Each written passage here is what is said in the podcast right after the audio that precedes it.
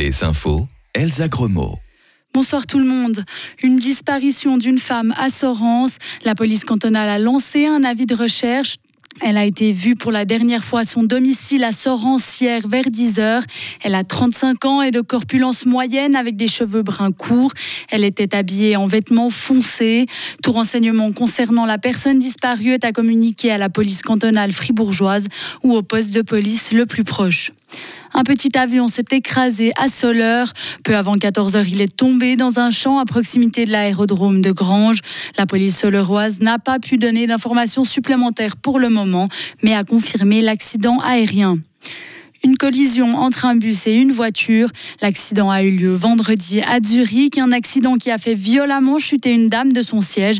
La femme de 90 ans, grièvement blessée, a été transportée à l'hôpital où elle a succombé à ses blessures hier soir, a confirmé la police zurichoise. Les consultations pour pensée suicidaire chez les jeunes ont augmenté de 26% en 2023. Un renforcement des services de conseil et de proximité comme la ligne téléphonique 147 est demandé par Pro Juventute. Aujourd'hui, en moyenne, 9 enfants par jour appellent cette ligne et une intervention de crise a eu lieu tous les trois jours, ce qui est trois fois plus qu'en 2019. La Fondation d'utilité publique souhaite également que la prévention soit renforcée par un travail de santé psychique ciblé pour les jeunes. Le deuxième plus grand établissement hospitalier de la bande de Gaza est hors service. C'est ce qu'a déclaré ce matin le porte-parole du ministère de la Santé du Hamas. Seuls quatre membres du personnel médical continuent de s'occuper des patients, ce qui condamne à mort des centaines de milliers de Palestiniens. Le président brésilien, lui, accuse Israël. Il a déclaré qu'Israël commettait un génocide dans la bande de Gaza. Selon lui, il ne s'agit pas d'une guerre de soldats contre des soldats, mais d'une guerre entre une armée hautement préparée et des femmes et des enfants.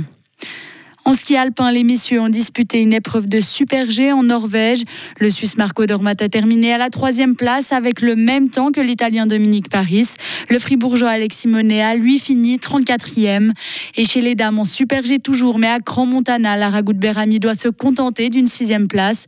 Toujours leader de la Coupe du Monde de la discipline, elle n'a plus que 5 points d'avance sur l'Autrichienne Cornelia Hutter. Et côté fribourgeoise, la skieuse de la Béra, Noémie Colli, a elle manqué un piquet et s'est donc vue disqualifié. Pour finir en athlétisme, un nouveau titre pour Audrey Véro. Ce week-end ont eu lieu les championnats suisses d'athlétisme en salle au Centrum à Saint-Gall. La fribourgeoise de 19 ans, spécialiste du 800 mètres, s'est imposée en début d'après-midi en 2 minutes et 1 seconde devant ses collègues Laure Hoffman et Rachel Pello. Et du côté des championnats du Pays-Bas, la néerlandaise Femke Bol a battu son propre record du monde du 400 mètres en salle, établi l'année dernière au même endroit. Retrouvez toute l'info sur frappe et frappe.ch.